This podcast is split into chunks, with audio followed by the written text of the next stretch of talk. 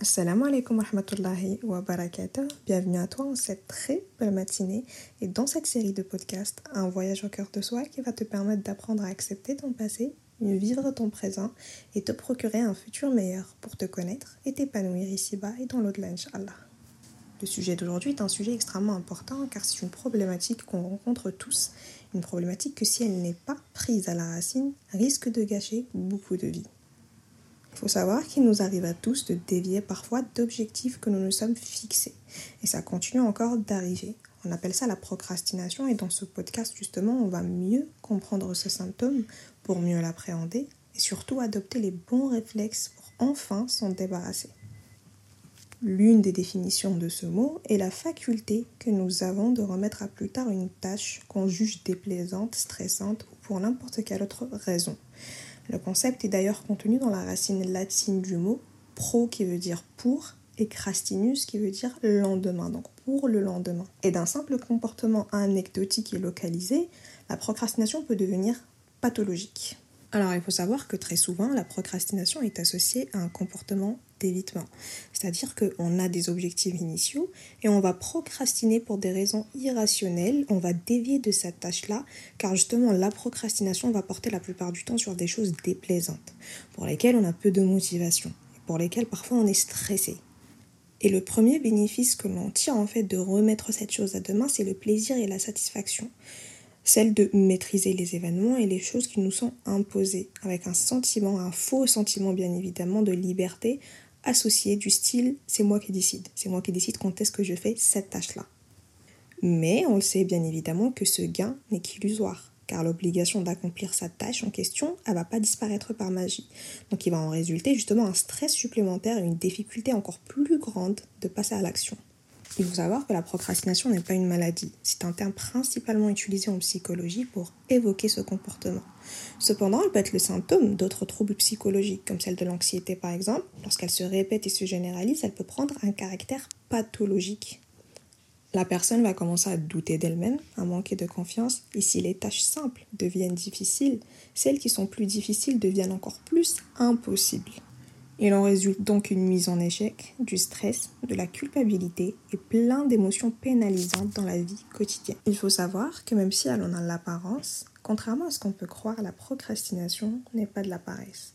Les psychologues d'ailleurs qui reçoivent les personnes touchées par ce symptôme disent qu'ils sont très souvent très actifs et témoignent d'ailleurs d'une grande vivacité d'esprit. Cependant, elles se dissipent rapidement et se distraient donc très facilement et ont du mal à se concentrer sur une seule tâche. Voyons voir pour commencer les raisons qui peuvent nous pousser à procrastiner. Parce que pour avoir ces solutions-là, il faut comprendre pourquoi on se comporte ainsi. Selon un article publié en 2017 par le magazine en ligne The Cut, une personne sur cinq, soit 20% de la population, aurait tendance à développer une procrastination chronique. D'après la méta-analyse publiée en 2007 par Pierre Steele, un chercheur à l'université au Canada, plusieurs facteurs peuvent influencer ce type de comportement. Parmi ces facteurs, on peut citer le fait qu'un événement soit très éloigné dans le temps. En effet, plus un événement est temporellement distant, moins il va favoriser ta mise en action. Ce principe, exploré dans les recherches en psychologie comportementale, explique entre autres pourquoi certains individus ont tendance à ne pas suffisamment épargner pour leur retraite. Par exemple, en fait, tu as tellement l'impression que l'objectif est lointain que tu peux te permettre de le fixer à plus tard, car tu ne ressens pas l'urgence de la chose sur le moment. Or, malheureusement, à force de toujours décaler, tu vas te retrouver à agir à la dernière minute. Et donc, tu seras moins efficace en vue du délai minime que tu t'accordes. Un des facteurs aussi qui va venir favoriser la procrastination, c'est le fait d'éviter la tâche. On sait par défaut, on cherche tous à éviter des stimuli qui sont désagréables. Il est donc évident que personne n'a envie de se confronter au sentiment de culpabilité, d'échec ou encore de stress. Donc tant que tu peux encore y échapper, tu feras tout pour privilégier ta paix entre guillemets bien évidemment, une paix éphémère, puisque éviter ne veut pas dire effacer. La tâche existera toujours. Et donc, va falloir forcément y revenir à un moment donné. Toujours parmi ces facteurs qui vont te pousser à procrastiner, on peut citer aussi les croyances irrationnelles qui vont te provoquer de l'anxiété. Certaines de ces croyances que tu développes au cours de ta vie, ou ton vécu, ou ce qu'on t'a toujours montré, sont susceptibles de te rendre encore plus anxieux. Et donc, elles peuvent te mener à avoir des difficultés supplémentaires passer à l'action.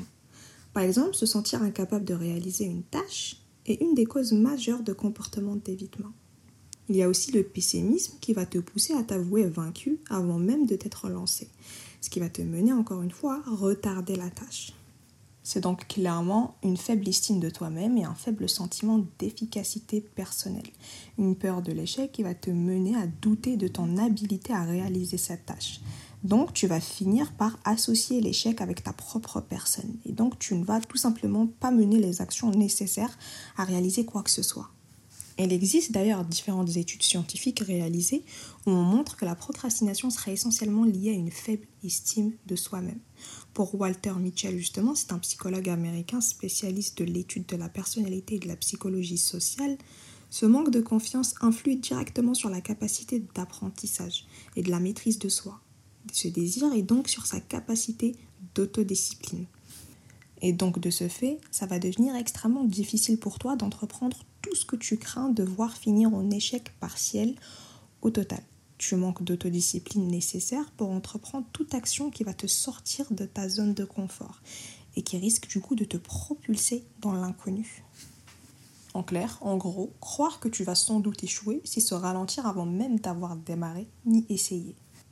En réalité, cette perte d'estime de toi-même serait, on va dire, entre très grosses guillemets justifiée si en travaillant normalement, la réussite n'était pas au rendez-vous. Ou alors le résultat était simplement médiocre. Pour éviter ça, ton cerveau va rentrer dans un mécanisme très précis. Un raisonnement où il se dit je ne vais pas travailler, je ne vais pas m'y mettre, si ce n'est en dernière minute. Et dans ce cas, tu vas te dire deux choses. Soit tu échoues, tu obtiens un résultat médiocre et donc tu as une excuse toute prête pour te l'expliquer, à savoir le fait que tu n'as pas fait grand-chose et donc ce ne sont pas tes capacités, tes compétences ou encore ton intelligence qui sont en jeu, c'est juste un manque de travail, ton estime de toi-même, tu vas te dire qu'elle est saine et sauve. Ou alors, même en ayant procrastiné, tu vas réussir extrêmement bien et donc en fait dans ta tête tu gagnes deux fois. Tu vas te dire que non seulement la réussite est au rendez-vous, mais en plus tu l'as obtenue avec un effort minime ce qui prouve tes capacités, tes compétences et ton intelligence. Ton estime donc de toi-même est encore une fois renforcée. Comme vous pouvez le voir, dans les deux cas, c'est un mécanisme d'autodéfense, une stratégie pour se protéger. Ce mécanisme fait partie des automatismes de la personne. Elle n'en est pas forcément et tout le temps consciente. Toujours dans ce thème-là de la faible estime de soi-même, si tu es quelqu'un qui a un faible sentiment d'efficacité personnelle, tu vas avoir tendance à développer des mécanismes d'autosabotage. C'est-à-dire que tu vas placer, le plus souvent inconsciemment bien évidemment, des obstacles sur ta propre route, qui vont du coup t'empêcher de réaliser tes objectifs. Et justement, l'un des effets les plus notoires de l'autosabotage, c'est la procrastination. C'est se dire je ne veux pas prendre le risque de rater, donc je ne vais pas faire. Et comme par hasard, ce que tu vas faire, c'est que tu vas te concentrer sur autre chose qui n'a rien à voir et qui n'est pas forcément nécessaire sur le moment pour éviter ce que tu dois faire. Parmi aussi les facteurs de cette procrastination, on peut aussi citer les difficultés de concentration et d'autocontrôle. Pour diverses raisons, que ce soit l'explosion technologique dont on est témoin aujourd'hui, l'accès à l'information, l'évolution des environnements de travail, etc., il peut être difficile de garder un degré d'attention suffisant pour les tâches qui t'occupent. Si tu te laisses trop facilement distraire par les tentations du moment, le risque de dévier de ta tâche va augmenter. En effet, avec toutes les distractions à notre disposition aujourd'hui, tu peux très vite te laisser aller. Et donc préférer une tâche qui te paraît plus amusante plutôt que revoir ton ordre de priorité. Pour résumer, la procrastination est donc un cercle vicieux. Au départ, le comportement d'évitement va susciter en toi un sentiment de soulagement, un sentiment éphémère qui va bien évidemment finir par s'empirer et donc provoquer une spirale infernale qui n'aura de cesse de s'amplifier. Ça passe de culpabilité à anxiété, ensuite à état dépressif et dans certains cas à carrément dépression. C'est pour ça que je t'ai dit tout à l'heure que c'est un symptôme de certaines pathologies comme la dépression. Et sans compter bien évidemment les effets négatifs en termes de performance, qui se font sentir pour la personne en elle-même ainsi que pour les personnes avec qui elle est amenée à collaborer. Cela dit, soyons clairs, personne n'est parfait. Il est tout à fait naturel de procrastiner de temps en temps qui n'a jamais sorti son téléphone en cours, par exemple, ou au bureau, pour faire un petit tour sur les réseaux sociaux Comme l'exprime Joseph Ferrari, un professeur de psychologie à l'Université de Chicago, tout le monde procrastine. C'est essentiel et extrêmement important de limiter les débordements de cette procrastination-là. et surtout de prévenir les risques de tomber dans la procrastination chronique ou encore pathologique. Je te propose de passer en revue quelques idées pratiques en prenant comme base les travaux de Pierce Steele, l'auteur du livre qui s'appelle La procrastination, pourquoi remettons à demain ce qu'on peut faire aujourd'hui? Une des solutions à la procrastination, c'est le fait de trouver un juste milieu entre réalisme et défi. D'ailleurs, le fait d'augmenter la difficulté de la tâche permet à certains de réduire le sentiment d'ennui lié à celle-ci. Ça peut leur permettre d'augmenter leur satisfaction personnelle en se disant qu'ils ont réussi à relever un gros challenge, entre guillemets. Or, il faut que tu gardes en tête, et c'est extrêmement important, que si tu places la barre beaucoup trop haut, le risque existe que tu puisses échouer et du coup obtenir l'inverse de ce que tu cherchais de base. Et s'il n'existe pas de formule magique pour trouver le juste milieu, il faut se rappeler qu'il s'agit d'un processus sur le long terme. Il faut tester, évaluer et adapter si nécessaire. Il faut que tu réussisses à trouver ta bonne méthode à toi qui va te permettre de tenir les efforts sur la durée et donc ne pas abandonner au premier obstacle car tu te seras mis beaucoup trop d'objectifs et du coup ça va te ralentir plus qu'autre chose. C'est petit à petit. Et en cochant ces cases-là et avec ta propre vision des choses, tu vas réussir à arriver à terme et à l'objectif final. Une des techniques aussi pour remédier à la procrastination, c'est de mixer ton objectif à long terme avec un plaisir à court terme. Je m'explique. Il faut que tu essayes de fusionner une tâche que tu trouves peut-être désagréable, stressante ou que tu n'as pas envie de faire tout simplement avec des choses plus plaisantes. Par exemple, si tu es du genre sociable, tu peux essayer d'organiser des moments de rencontre avec tes collègues ou encore tes amis pour échanger avec eux. Dans le cas contraire, si tu es plutôt quelqu'un de solitaire, tu peux essayer de te planifier des moments pour t'isoler et être au calme.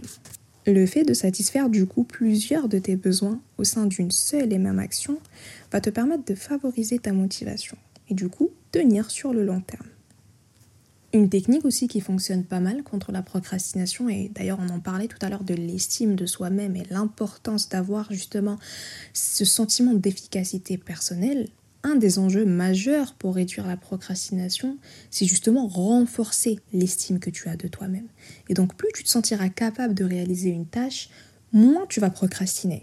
Le fait de te former et de développer tes compétences qui sont du coup relatives à la réalisation de la tâche en question pourra t'aider à te sentir plus en confiance pour pouvoir du coup mener sa tâche à son terme. Cela aura comme bénéfice de te démontrer à toi-même que tu es capable de réussir. Il faut savoir qu'à la base, il existe une croyance qui peut se résumer comme telle. Pour avoir de bons résultats, il faut avant tout être capable, compétent et intelligent. Or, la réalité est tout autre. Pour être performant, il faut bien sûr des capacités, mais il faut aussi des efforts et du travail. Pour les personnes qui procrastinent, les procrastinateurs, le raisonnement va beaucoup plus loin. En fait, ils se disent, si je n'obtiens pas de bons résultats, c'est que je ne suis pas capable, je ne suis pas compétent, je suis encore moins intelligent. Tu vas donc en tant que procrastinateur avoir en toi deux motivations opposées. D'une part, le désir de réussir, donc d'obtenir de bons résultats, de briller et tout simplement arriver à terme positivement cette tâche-là, et d'autre part la peur de passer pour quelqu'un qui est un imbécile, alors que ce n'est pas le cas, hein, et la peur justement de s'auto-blesser. Pour vaincre ça, c'est un changement total de perspective qui s'impose et qui est nécessaire. Au lieu de te dire que tu n'es pas fort pour une certaine tâche, fais en sorte de le devenir justement. Quand on sait qu'un domaine nous est plus familier, on est moins stressé à l'idée de s'y confronter. Peu importe la tâche devant toi, que tu l'aimes ou pas, dans tous les cas, il faut forcément commencer un jour. Et en débutant, petit à petit, tu vas commencer à y prendre pied. Et donc, tu vas te lancer moins difficilement. Autrement dit, c'est seulement le premier pas qui est un peu difficile. Une fois le pas sauté, le reste va suivre au fur et à mesure des efforts. Car la crainte de ne pas être à la hauteur est disproportionnée par rapport à la tâche et à tes vraies capacités. Une des techniques qui est très efficace aussi contre la procrastination, c'est de s'autoriser des récompenses durant ce processus-là. En fait, on a tendance malheureusement à se dire que c'est qu'une fois qu'on a atteint notre objectif qu'on peut s'autoriser de temps en temps une récompense. Or, il faut savoir qu'une des causes de la procrastination vient du fait que tu as du mal à attribuer de la valeur à la tâche ou à l'objectif que tu poursuis, surtout lorsque cette tâche s'inscrit à moyen ou à long terme. Pour remédier justement à ça, tu dois associer des plaisirs et des récompenses pendant le processus de réalisation de la tâche et pas juste après. Par exemple, tu vas te dire que si je finis cette première partie de mes révisions, après je vais avoir le droit peut-être à mon café préféré, peut-être à un plat que j'aime beaucoup, une sortie entre amis. En fait, tu dois découper cette charge de travail en intégrant en plein milieu des petites récompenses qui vont te motiver à la finir encore plus vite car tu sauras qu'après ça, il y a quelque chose d'agréable qui arrive. Et ça fonctionne très bien psychologiquement. Ensuite, toujours dans l'objectif de vaincre la procrastination, tu dois adapter ton environnement. On l'a vu tout à l'heure, une des causes de la procrastination concerne le manque de capacité à se concentrer et à se contrôler, l'autodiscipline. Et pour remédier à ça, justement, la manière dont tu t'organises et ton environnement de travail peut s'avérer un facteur crucial. Je vais te donner deux exemples extrêmement simples. Si par exemple ton objectif est de perdre du poids, mais que tes placards débordent de malbouffe, tu vas avoir plus de chances de succomber à la tentation.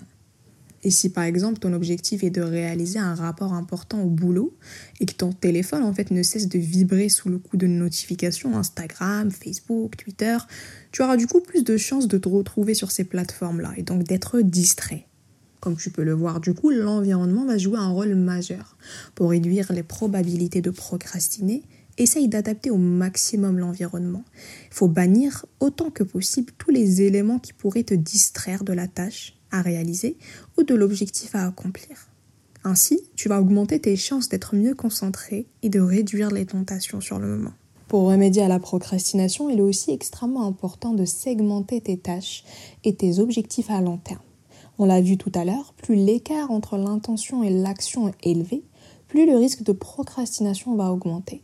Autrement dit, plus une tâche ou un objectif est fixé à long terme, plus il sera difficile de se raccrocher temporellement à sa réalisation. Ce sentiment de sécurité et de ne pas se sentir limite concerné augmente encore plus lorsque la tâche est lointaine. Et par conséquent, réduire cet écart justement entre intention et action, mise en action, est une solution pour vaincre la procrastination. Et pour y arriver justement, il est important que l'objectif ou la tâche soit les plus précis possibles il faut essayer de découper ton objectif principal en sous-objectifs et attribuer à chacun de ces sous-objectifs une deadline rapprochée, une limite de temps.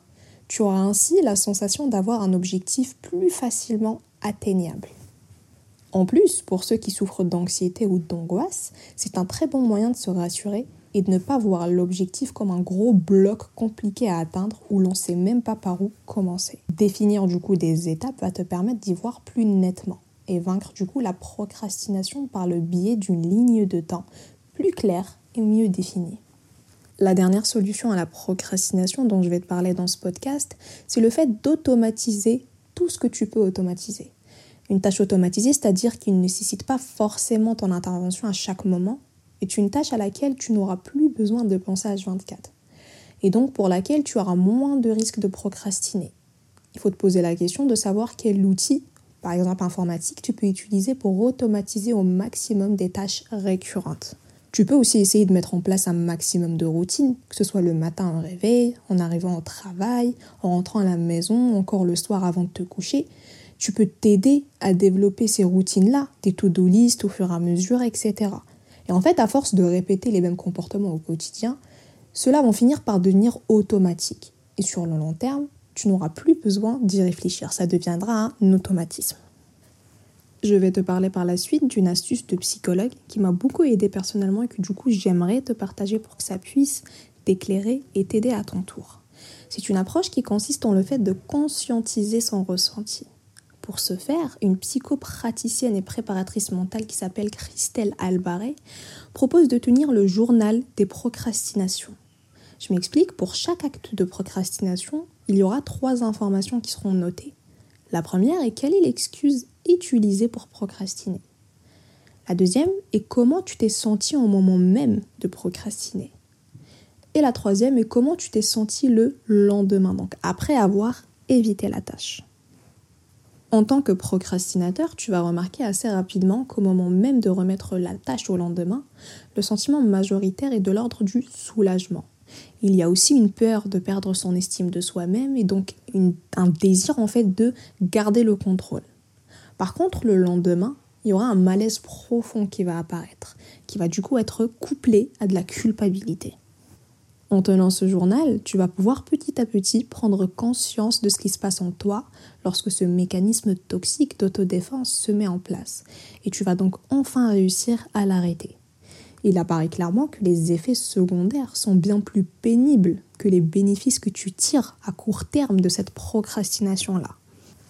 Pour conclure, le fait de procrastiner constitue un comportement irrationnel, parfois toxique, auquel on fait tous face régulièrement. Comme on l'a vu tout à l'heure, on procrastine tous de manière relativement normale jusqu'à un certain degré.